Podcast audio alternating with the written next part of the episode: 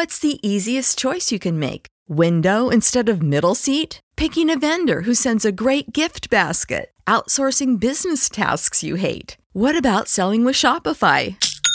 Whether you're selling a little or a lot, Shopify helps you do your thing, however you cha-ching. Shopify is the global commerce platform that helps you sell at every stage of your business. From the launch your online shop stage to the first real life store stage, all the way to the did we just hit a million orders stage. Shopify's there to help you grow. Whether you're selling scented soap or offering outdoor outfits, Shopify helps you sell. Wherever and whatever you're selling, Shopify's got you covered. Sign up for a $1 per month trial period at shopify.com slash try. Go to shopify.com slash try now to grow your business, no matter what stage you're in. Shopify.com slash try.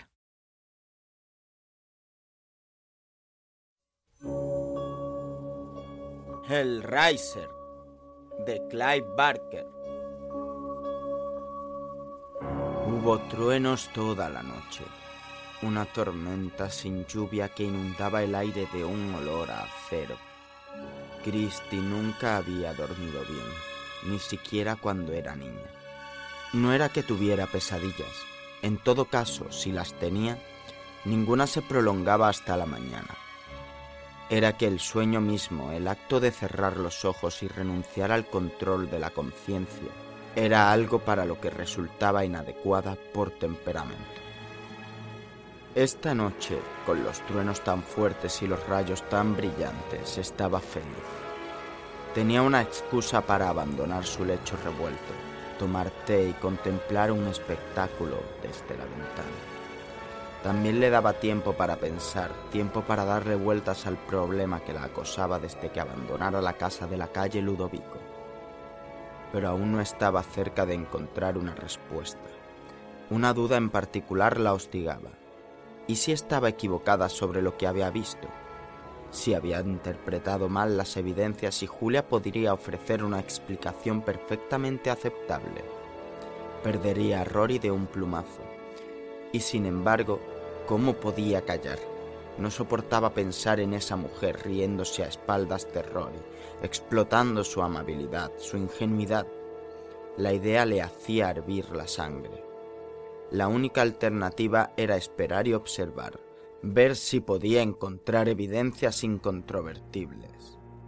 Si sus peores suposiciones quedaban confirmadas, no tendría otra opción que contarle a Rory todo lo que había visto. Sí, esa era la respuesta, esperar y observar, observar y esperar. Los truenos retumbaron durante largas horas, negándole el sueño hasta casi las cuatro. Cuando por fin se durmió, fue con el sueño de alguien que observa y espera, ligero y lleno de suspiros.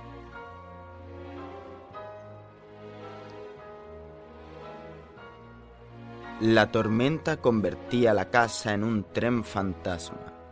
Julia estaba sentada en la planta baja y contaba los segundos que transcurrían entre cada relámpago y la furia que le pisaba los talones. Nunca le habían gustado los truenos, a ella una asesina, a ella la consorte del muerto vivo. Era otra paradoja que se agregaba a las miles que, como venía descubriendo últimamente, operaban en su persona más de una vez pensó en ir arriba y extraer algún bienestar del prodigio, pero sabía que no era muy prudente hacer tal cosa. Rory podía regresar en cualquier momento de la fiesta de la oficina. Estaría ebrio, según le dictaban las experiencias pasadas, y rebosante de un cariño que ella no deseaba. Lentamente, la tormenta se iba acercando. Encendió la televisión para tapar el ruido, pero apenas lo logró. Rory llegó a las once, deshaciéndose en sonrisas. Tenían buenas noticias. En medio de la fiesta, su supervisor lo había llevado aparte para alabarlo por su excelente labor y hablarle de grandes cosas para el futuro. Julia escuchó el relato de la conversación, esperando que la borrachera impidiera que Rory notara su indiferencia. Por fin, transmitida la noticia, este se quitó la chaqueta a los tirones y se sentó en el sofá junto a ella. Pobrecita. ¿No te gustan los truenos? Estoy bien. ¿Segura? Sí, bien. Él se inclinó hacia ella y le frotó la oreja con la nariz. Estás transpirado. Le dijo ella como al pasar.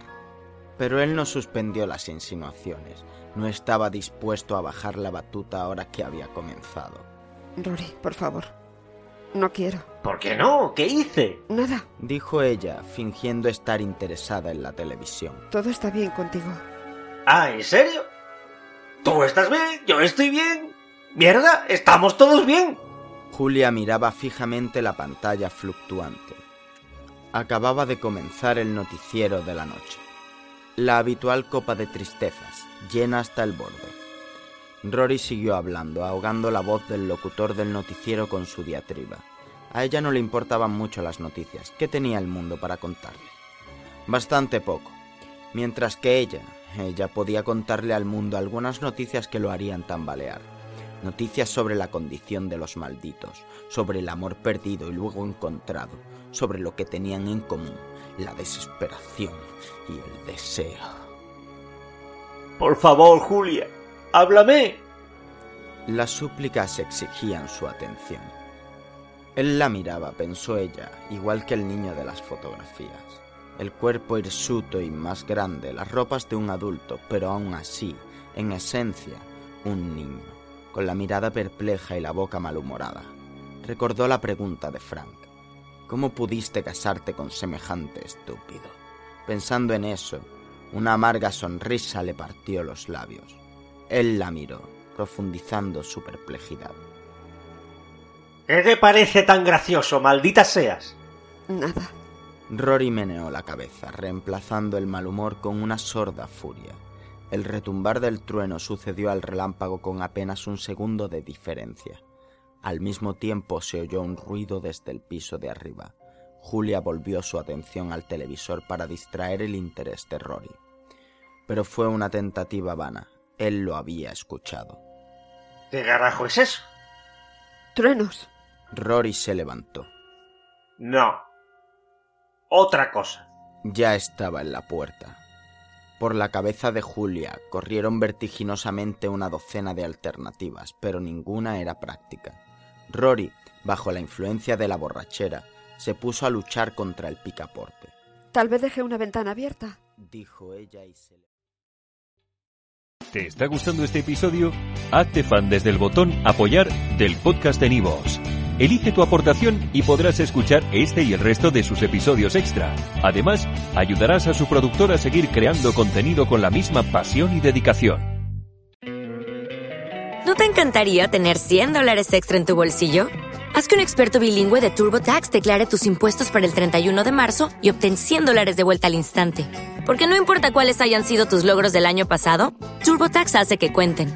Obtén 100 dólares de vuelta y tus impuestos con 100% de precisión, solo con Intuit TurboTax. Debes declarar para el 31 de marzo. Crédito solo aplicable al costo de la presentación federal con TurboTax Full Service. Oferta sujeta a cambios o cancelación en cualquier momento.